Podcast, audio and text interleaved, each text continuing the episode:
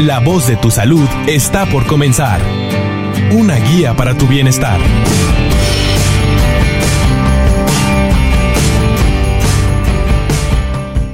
Hola, ¿qué tal? Muy buenas tardes. Bienvenidos a una semana más en este su programa La Voz de tu Salud. Estamos transmitiendo desde Monterrey, Nuevo León, México, la ciudad de las montañas, aquí en la cabina azul de Frecuencia Tech. Con mucho gusto les saluda Betty Salmerón. Richie está en controles. Y el día de hoy vamos a hablar, eh, pues ya se acerca el, eh, el Día de los Abuelos y vamos a estar hablando acerca del adulto mayor. Y para ello tengo de invitado al doctor Fortino Salazar que nos va a estar hablando acerca del tema del, del Parkinson. El doctor Fortino Salazar es especialista en neurocirugía del Instituto de Neurología y Neurocirugía del Hospital Zambrano Elion de Salud. Muy buenas tardes, doctor. Hola, buenas tardes. Gracias por la invitación. Gracias por acompañarnos nuevamente. Ya, ya habíamos tenido el gusto de que estuvieras aquí. Así es, correcto. Ya estuvimos por aquí en una ocasión. Muy bien, doctor. Pues vamos a hablar acerca de Parkinson, este, una, una enfermedad que como tiene esos síntomas motores muy, muy visibles, pues muchas personas la identifican. Pero ¿nos podrías definir cómo entiende un, un, un médico este, especialista la enfermedad? ¿Cómo se describe? Bueno, la enfermedad de Parkinson pues es una enfermedad neurológica y progresiva, o sea, es una enfermedad que se le conoce como neurodegenerativa. Es decir, cuando un paciente desarrolla esta enfermedad, con el paso del tiempo van aumentando los síntomas, van aumentando eh, las molestias y bueno, eh, hay diferentes estrategias a lo largo del tiempo eh, durante la etapa de cada paciente que se pueden ir este, ayudando a solucionar o a controlar los síntomas. Como tú lo mencionabas, es una enfermedad que por sus síntomas motores que presentan muchos pacientes es fácil o puede ser relativamente fácil identificarlos, aunque no todos los síntomas motores se presentan en todos los pacientes al mismo tiempo. La enfermedad también presenta lo que llamamos síntomas no motores, es decir, que no tienen que ver con el, con el movimiento. Y de, ese, de esos síntomas no motores, pues existen más de 15 o 20 síntomas diferentes que puede haber. Pero, por ejemplo, enfocándonos en los síntomas del movimiento o los síntomas motores, pues lo más clásico, lo más frecuentemente eh, detectado es el temblor de reposo que tienen los pacientes. No todos los temblores van a ser Parkinson, ni tampoco todos los pacientes con Parkinson tienen temblor. Hay que aclarar ese, punto para que eh, pues las personas sepan eh, identificar que habrá pacientes con Parkinson que no manifiestan temblor, otros sí lo van a hacer y habrá otras enfermedades que también pueden producir temblor y no ser el Parkinson. Eh, dentro de los otros síntomas motores que existen en la enfermedad, pues tiene que son uno que se llama bradicinesia, es decir, lentitud del movimiento. Los pacientes tienen cada vez mayor lentitud para hacer las cosas, para mover los brazos, para mover las piernas, etc. Se visten más lentos, se abotonan la camisa la más camisa más despacio para tomar los alimentos. Eh, y eso se le llama bradicinesia, es el término médico. Bradicinesia. Doctor, ahorita que mencioné la camisa como relacionada con un varón, eh, ¿tiene mayor prevalencia en hombres que en mujeres el, el Parkinson? En general es muy similar la, la, incidencia, aunque sí puede ser un poco ligeramente más frecuente en hombres, pero es muy parecida eh, la incidencia entre ambos este, géneros. ¿Hay alguna causa genética? Sí, pero es muy raro o, vamos a decirlo así, del, del 100% de los pacientes con Parkinson, probablemente menos del 10% tengan una causa genética. Más bien su causa es multifactorial. O sea, hay diferentes eh, fenómenos que se conjuntan en alguna persona para que desarrolle esta enfermedad. Muy bien, pues estábamos con esta parte de los síntomas motores, ya nos referías que eh, que no todo paciente que tiene Parkinson va a presentar los temblores y que también no cualquier temblor representa un Parkinson, puede ser otra enfermedad. Este, esto de la bradicinesia, que es la lentitud de movimientos, también en la marcha, ¿no? Al caminar, es correcto. es, otro, es otro de los síntomas principales de la, de la enfermedad de Parkinson, alteraciones de la marcha. Es decir, los pacientes van notando que caminan más lento, que tienen dificultad para caminar, para iniciar la marcha, o sea, batallan para dar los primeros pasos, comienzan a dar pasos muy cortos y muy seguidos, y también cuando van a dar vuelta o girar para un lado o para regresar, por ejemplo, los pacientes tienen dificultad al hacer esos movimientos del caminar y eh, a veces también van perdiendo este, esa, esa capacidad en forma paulatina. A lo mejor al principio es poco notorio, pero a medida que puede ir avanzando la enfermedad lo va notando más frecuentemente. Doctor, ¿puede suceder que cuando se presentan los primeros síntomas motores, ya había síntomas no motores y la enfermedad ya había iniciado? Sí, es correcto. Es, es, muy, es muy importante mencionar eso para todos nuestros pacientes, que la mayoría de ellos inician con síntomas no motores meses, algunos años o varios años antes de que se manifiesten las, las eh, enfermedades de forma motora. Entonces los síntomas no motores que podemos eh, ver en pacientes a veces son síntomas muy inespecíficos que no son exclusivamente del Parkinson y por eso los pacientes no saben que a lo mejor ya están desarrollando las fases primarias de la enfermedad. ¿Cuáles son estas? Por ejemplo, algunos pacientes refieren que tienen incapacidad para oler, o sea, tienen una pérdida del sentido de la olfacción, anosmia, de muchos años de evolución. El otro es, eh, pueden tener alteraciones de estreñimiento o constipación de larga evolución. Como sabemos, estos síntomas no son exclusivos del Parkinson, o sea, pueden ser causados también por otras enfermedades, otras cosas, pero sí es frecuente que los pacientes con Parkinson tengan estos síntomas con tiempo antes. Otras son alteraciones del, patrón del sueño o síntomas depresivos también, que son meses o años antes de que se desarrolla ya las manifestaciones del movimiento o motoras de los pacientes. Pues sí, son, son bastante inespecíficos, doctor. Eh, si alguien tuviera estos síntomas que este, nos esté escuchando y, piense, bueno, esto, esto que está mencionando yo lo tengo, no duermo bien, parece como que tengo datos de depresión, este, quizá eh, tengo estreñimiento de manera frecuente o, o, a lo mejor esta incapacidad para percibir los olores. Eh, ¿Qué se le recomienda? ¿Acudir con un especialista? ¿Que le hagan alguna, alguna prueba? ¿Se puede detectar el Parkinson? Ah, eh, ahorita todavía no. O sea, está en etapas de investigación, desarrollar pruebas para detectarlo, lo que le llamamos en, la fase preclínica o antes de las manifestaciones motoras. Se están diseñando eh, varios experimentos para tratar de ver si con algún marcador en sangre, algún marcador en saliva incluso, eh, de los pacientes o alguna otra fuente de análisis o estudio que nos pueda eh, detectar que el paciente está desarrollando la enfermedad de Parkinson y bueno, y tratar de ver cómo podemos proteger a ese paciente para que no avance o no, o no progrese la enfermedad.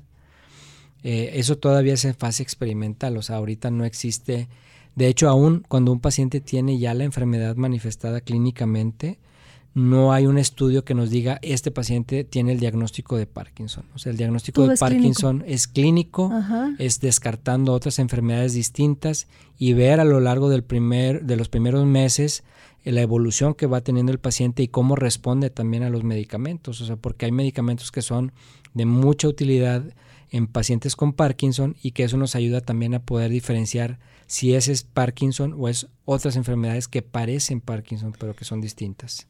Estos medicamentos eh, están enfocados a, por ejemplo, a los síntomas mm, motores. O sea que al, al, el paciente al consumir, al ingerir estos medicamentos, que me imagino que son vía oral, no sé por qué me imaginé que son vía oral, este, va a, con el paso del tiempo se van a detener sus síntomas motores o disminuir. Van a controlarse. Van a controlarse. Eh, eh, no quedan en cero. Mm, la mayoría de las veces eh, hay mucho, mucha parte del tiempo que sí tienen un control prácticamente total de los síntomas motores. Hay otros medicamentos que se pueden utilizar para los síntomas no motores que hemos platicado para varios de ellos. Eh, los que mencioné son los principales, pero hay otra, otra cantidad más grande de síntomas no motores. Pero hablando de los del movimiento, por ejemplo, la base del tratamiento o principal es la levodopa o medicamentos que tienen una función muy parecida a la levodopa que se llaman, se llaman agonistas dopaminérgicos. Estos dos clases de fármacos son los principales, aunque existen más, perdón, para la enfermedad de Parkinson y ayudan a controlar los síntomas eh, de una forma muy importante, sobre todo al inicio, en los primeros años de la enfermedad, eh, los pacientes toman medicamento, les controlan los síntomas, les dura el efecto varias horas. Hay unos que se, incluso se pueden poner en forma cutánea, que duran 24 horas el efecto. ¿Qué son? Como un parche, como un parche, un parche, que, se, que se, se, adhiere a la piel y ese va liberando el medicamento en la piel, pasa a la sangre y hace su efecto benéfico durante 24 horas, por ejemplo, y se vuelve a cambiar. Hay otros medicamentos que se toman eh, dos, tres veces al día, o hay otros que se toman una sola vez al día que tienen un efecto prolongado de 24 horas medicamentos tomados también, que van a ayudar a controlar los síntomas motores. Entonces los pacientes ven que tienen una mejoría importante o, casi el control total del temblor, mejora su rapidez o su agilidad, pueden caminar mejor, ya no tienen rigidez, que es otro síntoma importante del Parkinson, la rigidez, es decir, eh, la contractura muscular que existe, los pacientes tienen eh, la movilidad limitada por esta rigidez y que es otro de los síntomas motores eh, de la enfermedad que se ven ayudados y beneficiados por la toma o el uso de estos medicamentos. Muy bien, doctor, voy a decir nuestro teléfono en cabina, pero te, voy a dejar con una pregunta. La edad de inicio. Ahorita digo el teléfono y regresamos con eso. Eh, nuestro teléfono en cabina es el 83 87 0665 83 87 0665. Estás en La Voz de tu Salud en Frecuencia Tech. Estamos hablando acerca de Parkinson con el doctor Fortino Salazar, especialista en neurocirugía del Hospital Zambrano Elion. Richie está en controles técnicos de audio. Eh, Betty Salmerón en la voz y nos encantaría escucharte o que nos dejes algún recadito con Richie. El teléfono es 81, hay que marcar antes, se me olvida todavía la nueva marcación. Pones 81 antes y es 83 87 06 65. Muy bien, doctor. Entonces, ¿a qué edad se puede presentar? Bueno, la enfermedad de Parkinson, eh, en general, a mayor edad, mayor riesgo o mayor frecuencia de que pueda aparecer en los pacientes. No hay una edad promedio de aparición, se puede decir que puede aparecer a partir de los 60 años, pero existen pacientes y existen casos de enfermedad de Parkinson que aparecen en los 50, incluso pacientes que inician su enfermedad en los 40, muy rara vez antes de los 40 años, puede haber pacientes que inician en etapas de jóvenes, es un Parkinson juvenil que, bueno, pues estos pacientes tienen mayor eh, riesgo de tener eh, dificultad con los medicamentos a largo plazo. ¿Por qué? Porque a medida que va pasando el tiempo, los medicamentos de alguna manera van dejando de tener la misma efectividad que tenían en un inicio. Muy bien, doctor. Eh, ya nos comentabas que eh, en cuanto al diagnóstico no hay una prueba, que están en estudios, pero no hay nada concreto en cuanto al diagnóstico. Pero al parecer donde se lleva más avance es en el tratamiento en cuanto al, en cuanto al tratamiento del Parkinson. Así es. Y hay una, eh, pues algo muy específico, la estimulación cerebral profunda. ¿Nos puedes platicar acerca de esto, por claro. favor? Sí, la estimulación cerebral profunda es una cirugía que busca ayudar a los pacientes y, eh, con Parkinson en etapas ya más intermedias. Es una operación que eh, mejora los síntomas motores del Parkinson, es decir, va a ayudar a controlar el temblor, la rigidez, la lentitud de movimientos, los problemas de la marcha y otros síntomas que tienen que ver con eh, derivados de estas eh, eh, afecciones principales, como a veces pueden ser contracturas musculares, dolor asociado a Parkinson. entonces, en general, la cirugía lo que busca es ayudar a mejorar la calidad de vida de los pacientes que se ve afectada con el paso del tiempo. Doctor, esto es, entonces es un procedimiento quirúrgico. Sí, la cirugía en sí es eh, colocar o implantar unos electrodos eh, eh, en partes profundas del cerebro, en un área muy específica, o sea, hay dos o tres lugares, pero en uno de ellos se colocan estos electrodos de, ambos lados del cerebro, los cuales van conectados por medio de unos cables de, subcutáneos debajo de la piel a un neuroestimulador. Un neuroestimulador es algo similar a un marcapasos cardíaco este envía impulsos eléctricos muy pequeños a esa parte del cerebro y esos impulsos eléctricos eh, modulan o alteran la actividad neuronal del cerebro del paciente y controlan eh, eh, los síntomas motores, el temblor, la rigidez, la lentitud de movimiento, los problemas para la marcha.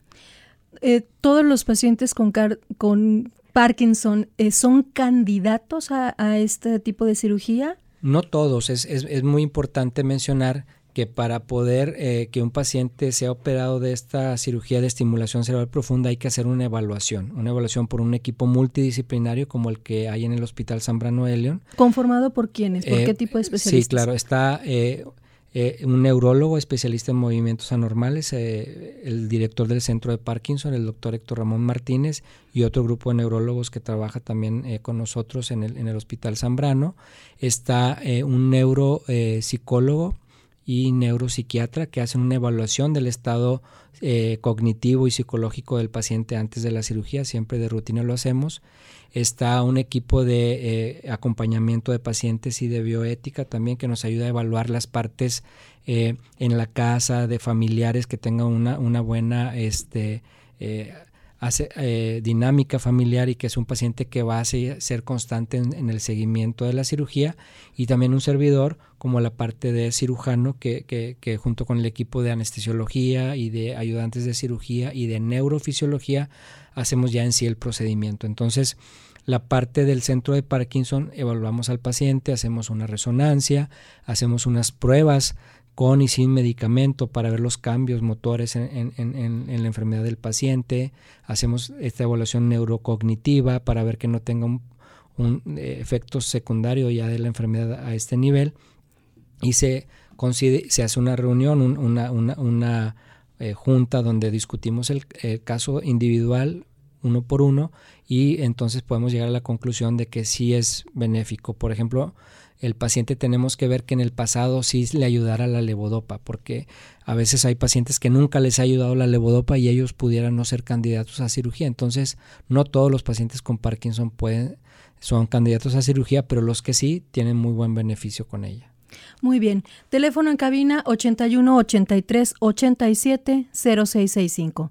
83 87 0665, el teléfono de siempre, solo marcando 81 antes. Esperamos tu llamada, tu, tus dudas, comentarios. Estamos platicando con el doctor Fortino Salazar, especialista en neurocirugía. Esta cirugía de estimulación cerebral profunda, doctor, ya una vez que se determina que, si, que el paciente sí es candidato, eh, ¿cómo se determina eh, qué áreas específicas son las que van a llevar los electrodos? Sí, bueno, existen dos áreas específicas del cerebro donde podemos colocar los electrodos. Los términos médicos son núcleo subtalámico y globo pálido. Eh, depende del perfil de, de la enfermedad del paciente, si es predominantemente temblor o rigidez o hay ya alguna afección por los medicamentos, podemos decidir cuál de esas dos áreas del cerebro utilizar. Y el método para poner esos electrodos en ese sitio es con un sistema eh, de neuronavegación y un sistema que le llamamos de estereotaxia. Esto es un, un término médico utilizado para sacar coordenadas en tres dimensiones como un mapa cartesiano de X, Y, Z que tenemos de todo el cerebro del paciente basado en un, en un anillo metálico que se pone, eh, que se fija la cabeza en forma temporal para la cirugía. Entonces, eh, con este eh, sistema cartesiano de localización de estructuras cerebrales, más la resonancia del paciente, más unos mapas de cerebrales de núcleos y de áreas del cerebro, hacemos una trayectoria de dónde queremos que quede el electrodo, por qué parte del cerebro va a entrar, buscamos que no pase por venas, por arterias, que pase por un sitio seguro y así reducir considerablemente el riesgo y maximizar el beneficio del paciente con esta cirugía. Se realiza un, orificio en el cráneo. Eh, de, cuánto, cuánto mide? Es un, es un centímetro y medio. uno de cada lado. Uno de cada lado. En la parte frontal, eh, en la parte de aquí de adelante, eh, es donde se hacen unas incisiones en, el, en la piel Después se hace esta, perforación que se llama trépano, que es de 14 milímetros, prácticamente un centímetro y medio, en forma circular. A través de esa eh, apertura del cráneo vamos a pasar los electrodos con un sistema de fijación y los electrodos después viajan por abajo de la piel, eh, atrás de la oreja por el cuello y llegan aquí arriba, del, eh, abajito de la clavícula, que ahí abajo de la clavícula eh, abajo de la, de la, piel hacemos una bolsa subcutánea y ahí es donde guardamos el neuroestimulador que vendría siendo como el marcapasos que manda los impulsos eléctricos. Eh, ¿La persona eh, tiene que estar controlando algo? ¿O Hace subidas al mar sin tener que estar... El aparato funciona a las 24 horas constante. Eh, nosotros los médicos somos quienes vamos a estar regulando la función del aparato, es decir, qué voltaje va a tener, eh, qué partes de los electrodos, porque los electrodos tienen cuatro divisiones o hay otros que tienen más divisiones, para, para, dirigir la estimulación más hacia el área del cerebro que necesitamos. Eso lo controlamos los médicos. Los pacientes tienen un, como un control remoto que a través de él pueden prender o apagar el aparato, por ejemplo, o cambiar de un, de un tipo de estimulación a un segundo tipo de estimulación, pero que ya fue determinado por el médico, fue escogido por el médico para ese paciente. ¿Qué es la ventaja de este equipo? O sea, que es modulable, es ajustable a las necesidades de cada paciente. Si pasan los años y el paciente tiene más síntomas, podemos ajustar este aparato y aumentarle el voltaje para que pueda tener mejor control de los síntomas que van a, progresar o avanzar con la enfermedad. ¿Por qué? Porque no cura la enfermedad, pero sí ayuda a controlar significativamente los síntomas y mejora la calidad de vida de ellos. Muy bien. Eh, ¿Cuáles son los temores más comunes que, presentan los pacientes que, se les dice que sí es candidato para esta cirugía? Sí, es algo eh, que, que, vemos que los pacientes tienen miedo de someterse a una cirugía cerebral. O sea, para ellos es como un, un tabú el decir me van a, a, operar del cerebro o del cráneo. Actualmente con todos estos métodos el margen de seguridad de esta cirugía es muy alto. O sea, el riesgo de una complicación es menos del 1% para una complicación grave que sería muy raro que suceda. Este, la probabilidad de rechazo de la cirugía es muy, es muy poca. Eh, algunos pacientes tienen temor también porque hay una parte de la operación en la cirugía que tiene que estar despierto, es decir, ponemos esos electrodos en ese sitio del cerebro, despertamos al paciente y lo conectamos a un marcapasos para hacer pruebas y ver que esté teniendo el beneficio que buscamos. Eso aumenta la seguridad y el beneficio para el paciente, pero a algunos de ellos les da un poco de temor sentir eso, que van a estar despiertos en la cirugía. Platicamos, hemos platicado con ellos, hemos resuelto dudas y vemos y, y, al momento de la operación lo toleran muy bien, o sea, son unas personas que, que tienen esa, esa, esa, capacidad de, pues de buscar eh, su, su, mejor calidad de vida y incluso a veces también podemos reducir dosis de medicamentos. Entonces, nos ha tocado que los pacientes después de la cirugía, ya cuando está ajustado el aparato, nos dicen, de haber sabido que, que iba a tener este beneficio, me hubiera operado antes. O sea, ven cómo tenían temor, o sea, es más como un temor infundado porque a veces la falta de información o el no platicar con el médico en qué consiste la cirugía, cómo se desarrolla o platicar con pacientes que ya se han operado antes, eso les, les, les ayuda a, a, quitar esos temores y entonces sí avanzar a ese paso. Muy bien, doctor Fortino Salazar, neurocirujano, eh, ¿nos puedes decir las conclusiones del tema, por favor, de Parkinson? Claro que sí, gracias. Bueno, la enfermedad de Parkinson es una enfermedad neurológica eh, progresiva eh, que pues muchas veces se controla de, eh, de forma importante con medicamentos, que los síntomas principales se dividen en dos áreas, los motores del movimiento como viene siendo temblor, rigidez, lentitud de movimiento, problemas para caminar y hay otros síntomas no motores que van que pueden ser constipación, estreñimiento, pérdida de la olfacción, entre otros y que bueno esta enfermedad eh, se puede controlar muy bien con medicamentos en un inicio que con el paso de los años a veces estos medicamentos dejan de funcionar igual y se pueden evaluar estos pacientes para considerarlos para una cirugía que también les va a ayudar a su eh, estado general. Muy bien, eh, pues muchas gracias doctor. Estamos ya a punto de despedir el programa. Eh, y bueno, yo eh, les comento que el miércoles pasado, eh, pues le, les comenté a nuestros radioescuchas que ya se ha cumplido un ciclo para mí aquí en el programa después de seis años, dos meses de estar conduciendo La Voz de tu Salud. Eh, ya tenemos tres años con tres frecuencias a la semana, lunes, miércoles y viernes. Eh, yo he estado conduciendo los lunes y los miércoles y mi compañero en conducción, el doctor Ismael Piedra, eh, seguirá él con la conducción de los viernes a la una. Este próximo miércoles es, es pues mi programa de, de, despedida. Estaré hablando acerca de cierre de ciclos y los invito a escuchar este programa el próximo miércoles a la 1.30. Estoy muy agradecida con Tech Salud por la oportunidad y por la confianza que me ha dado, al igual que con Frecuencia Tech por su cobijo y arropo en, en, este, en este tiempo con todos nuestros invitados especialistas y con ustedes, obviamente, queridos radioescuchas. Eh, y no quiero perder la oportunidad de un radioescucha que ha estado a lo largo del tiempo, aunque últimamente ya no se ha reportado. Es un señor de la tercera edad, el señor Federico. Si me está escuchando o si sus compañeros eh, del lugar donde está me escuchan, comuníquense por favor para saber de él.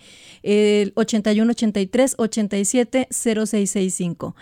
Eh, pues muchísimas gracias. Entonces, doctor Fortino Salazar, número de teléfono para localizarte. Claro que sí, los teléfonos en el Hospital Zambrano son 88 88 0675 y terminación hasta el 80. Muchas gracias, gracias queridos radioescuchas. Muchas gracias, doctor Fortino Salazar. Gracias a Nos escuchamos el próximo miércoles. Hasta luego.